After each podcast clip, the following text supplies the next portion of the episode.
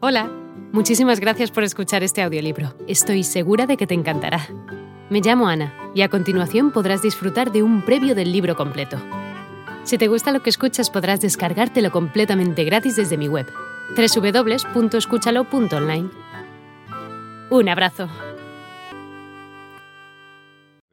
La fuerza y la magia de ese recinto donde se daban cita las estrellas del arte dramático, sin sospechar que ella misma, años después, se convertiría en una de las lumbreras más apasionantes del séptimo arte, gracias al fulgor de su belleza y su personalidad inaccesible, que le valió el nombre de la Divina. Uno de aquellos anuncios comerciales para los que había participado atrajo poderosamente la atención del director Erich Peschler, quien luego de entrevistarla y quedar perplejo por su extraña belleza y ronca voz, la incorporó al elenco del film Pedro el Tramposo y le aconsejó entrar en la Escuela de Arte Dramático de su ciudad. Greta, que se consideraba a sí misma una chica sencilla, siguió a pie juntillas el consejo. A los 18 años ingresó becada en la Real Academia de Arte Dramático de Estocolmo para aprender interpretación. Allí conoció a Franz Enval, un profesor de la academia que tuvo el privilegio de descubrir su formidable potencial como actriz y la recomendó para varios papeles. Debut en la pantalla grande. En la academia tampoco llegaría a finalizar sus estudios, puesto que tras dos semestres de estudios conocería el director Maurits Stiller, quien, intuyendo sus singulares dotes actorales, le confió el papel de la condesa italiana Elizabeth Donna en la expiación de Gosta Berling, película de 1924 basada en la novela de la afamada escritora sueca Selma Lagerlöf, Premio Nobel de Literatura de 1909. El cineasta le dijo que Greta llegaría a ser una gran actriz internacional si la obedecía en todo. Le sugirió cambiarse el apellido. También la llevó a que le arreglen la dentadura y la sometió a una estricta dieta.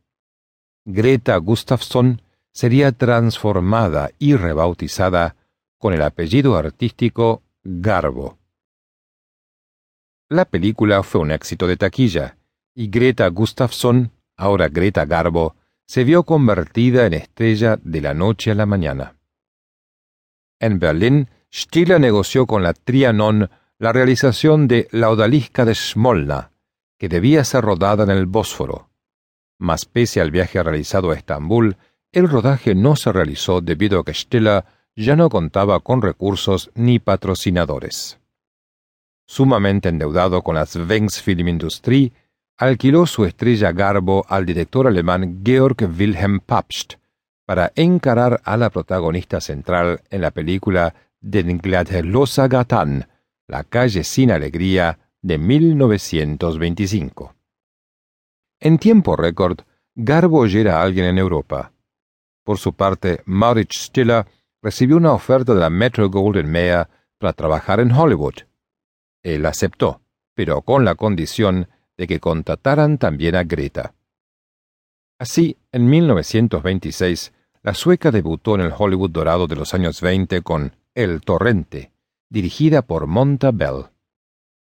En 1927, Edmund Goulding la dirigió en Ana Karenina, un clásico del cine mudo que años después tendría una versión sonora con idéntica protagonista. Al año siguiente, el gran Victor Sjöström, un sueco como ella, la sitúa ya en la categoría de estrella con La Mujer Divina. Hasta entonces, ella había demostrado su valía en el cine mudo, pero la Metro temía que su incursión en el cine sonoro fuese fatal para la estrella. Sin embargo, superó con creces esta desconfianza inicial con cuatro películas rodadas a partir de 1929.